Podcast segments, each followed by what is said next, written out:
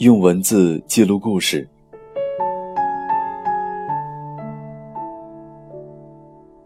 让声音雕刻时光。嗨，大家好，我是小生，春晓的晓，声音的声，欢迎您关注我的公众号“小生有礼了”。这个春天开始，我陪你一起走下去。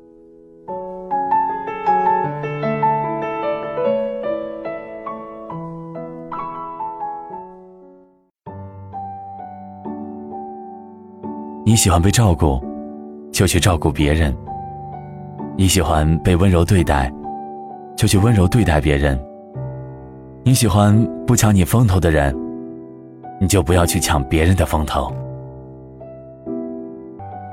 一起来聆听今天的故事。高情商，就是心里装着别人。作者：艾小羊。几个人在一个桌上吃饭，他是我带去的朋友。服务员把菜单给他，他要递给我，我说：“你先点。”结果他噼里啪啦把一桌人的菜都点了，点完也没问我们行不行。菜上来，发现每个菜都辣，一个正在口腔溃疡的老兄吃得龇牙咧嘴。回去的路上，他问我。是不是情商低的没救了？怎么才能提高呢？我告诉他，情商高，就是心里装着别人。真装吗？还是假装有就行了？假装的早晚会被发现，高情商就变成了奸诈狡猾、阿谀奉承。那我可做不到，我这人最大优点就是自私。我笑了笑，做不到就做不到吧。二十出头的姑娘，再任性几年也无妨。等到真有一天，或者情场失意，或者职场失足，觉得提高情商跟吃饭一样重要，或许他会想到这个下午，我们走在樱花四落的街上，我告诉他，情商高，其实就是心里装着别人。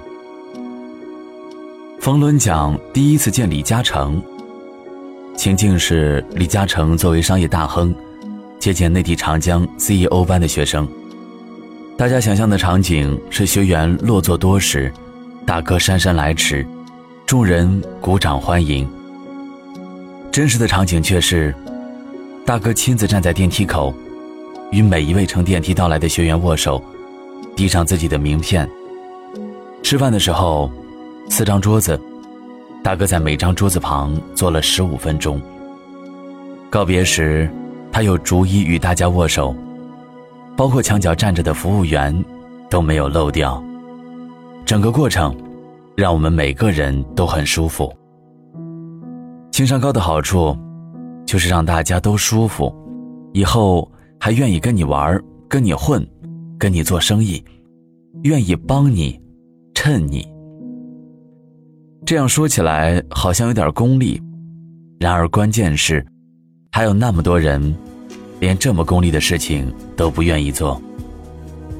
就像我的那位小朋友，他说他很自私，心里不愿意装着别人。其实这不是自私，是傻，是天真，是对未来没有目标。说到自私，大哥不自私吗？他是因为自私，才在心里装着所有的人，包括一个普通的餐厅服务员。作为商人，每一个人都是他的潜在客户。要知道，你们热爱的小月月，做过餐厅服务员的；我大学勤工俭学的第一份工作，也是餐厅服务员。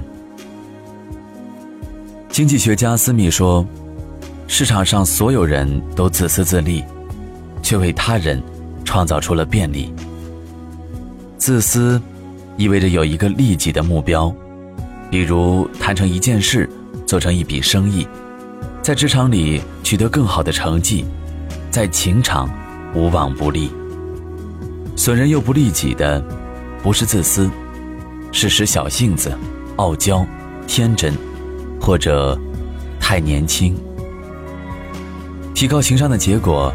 是让别人舒服，起因却是我们要达到自己的目标，成为更好的自己，交到更多真正的愿意帮你的朋友。我遇到过一个非常沉默的女生，是个歌手，个子有一米七还多。参加一个花艺活动，连男生都没有比她高的。合影的时候，我注意到她隐秘的弯了腿，在照片上看着跟我差不多高。照上半身，他轻声叮嘱摄影师。后来看那次活动的照片。他一点儿也不出挑。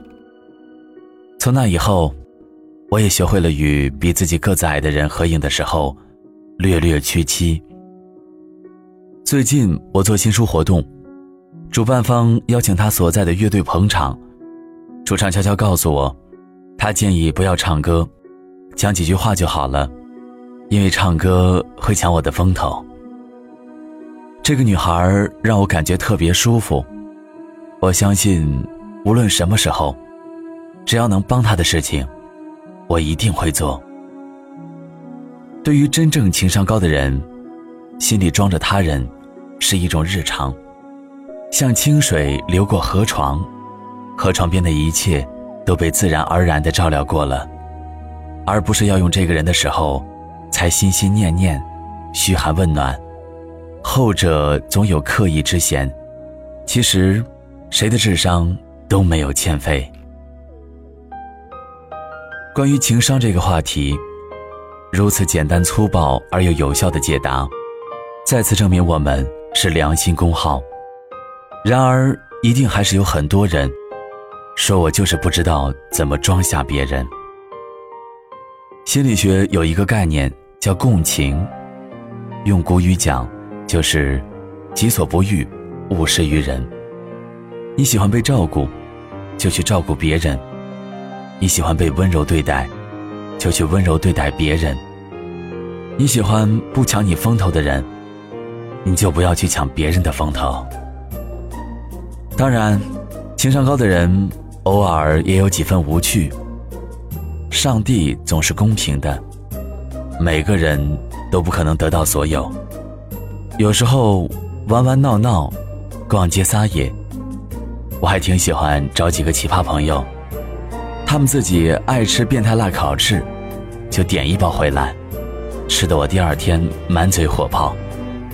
他们在夜深人静的时候打来电话，讲跟前任的狗血事件，全然不顾我是不是在陪孩子睡觉。他们就是《小时代》里的手撕达人，随时手撕，又随时和好。然而，如果谈到共同创业，谈到共度余生，谈到做同事与上下级，谈到做搭档，我会毫不犹豫地选择有一点点无趣却理智宽容、温暖包容、心中有他人的高情商者。他们，是无意外之乱的保障，是做成一件事的基础。